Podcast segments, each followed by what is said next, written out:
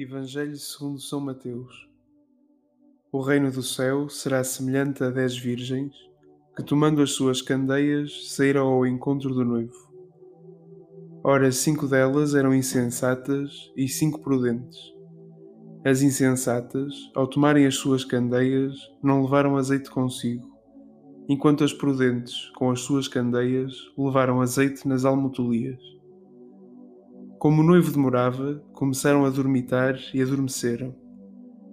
A meio da noite ouviu-se um brado, aí vem o noivo ido ao seu encontro.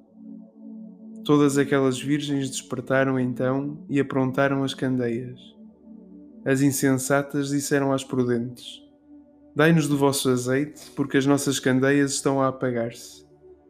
Mas as prudentes responderam: Não, talvez não chegue para nós e para vós Ide antes aos vendedores e comprai. Mas enquanto foram comprá-lo, chegou o noivo. As que estavam prontas entraram com ele para a sala das núpcias e fechou-se a porta. Mais tarde chegaram as outras virgens e disseram: Senhor, Senhor, abre-nos a porta. Mas ele respondeu: Em verdade vos digo, não vos conheço. Vigiai, pois, porque não sabeis o dia nem a hora.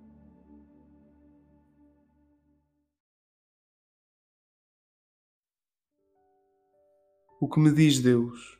Imagino a minha vida como espera de Jesus. O que me diz a parábola? Que sinto?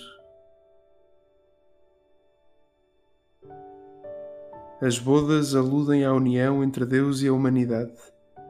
Esta parábola é uma resposta aos cristãos que esperavam uma vinda iminente de Cristo. Na incerteza do quando, convém centrar-me no como desse tempo de atraso Vive numa atitude consciente de espera ou as preocupações e obrigações cotidianas adormecem a minha fé? Devo cultivar a vigilância, preparado tanto para a demora de Deus como para a sua chegada iminente. Toda a espera desgasta. Sabendo disso, tenho de encher a lâmpada da minha vida com uma buscada e alimentada presença de Deus. Com coração desperto, não temo repousar.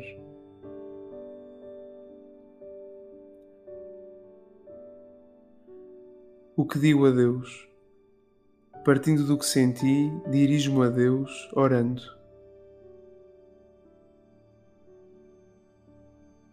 Senhor, convidas-me a viver na contínua intimidade contigo, mas reconheço que me canso facilmente. Preocupado e atarefado com mil coisas, disperso-me. Persigo sonhos e ambições, mas inseguro por medos e dúvidas, perco-me. Por não saber discernir escolhas nem moderar emoções, a minha fé adormece. A caridade esfria-se. A chama da esperança extingue-se. Senhor, dá-me a sabedoria da paciente espera. Não quero ficar à porta por insensatez. Tampouco posso viver da fé dos outros. Ainda que a comunidade seja um apoio precioso, a lâmpada da minha vida depende daquilo que eu fizer para a manter acesa. Melhor deriva de ti, Senhor. A presença da tua palavra a guiar meus passos e decisões e a certeza da tua presença em mim são o azeite que preciso. Se viver de ti e para ti, terei o coração vigilante e o desejo desperto.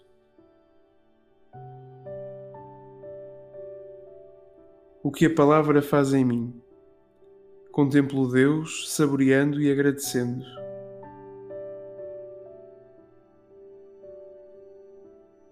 Senhor, és a chama que arde em mim e me ilumina interiormente. És tu que guias meus passos exteriores e me alimentas interiormente. Quero corresponder ao teu apelo e ir ao teu encontro para te louvar e agradecer, contemplar e adorar Inspira-me o que esperas e mereces de mim. Apoiado em ti, comprometo-me em algo oportuno e alcançável, crescendo na minha relação diária contigo e com os outros.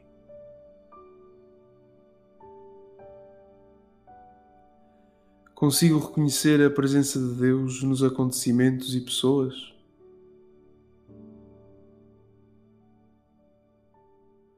Vivo descansado à custa da fé dos outros?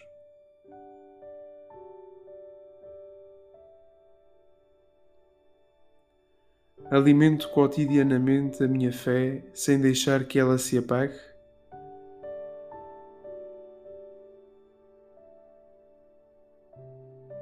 Posso considerar-me cristão sem desejar viver segundo o estilo de Cristo?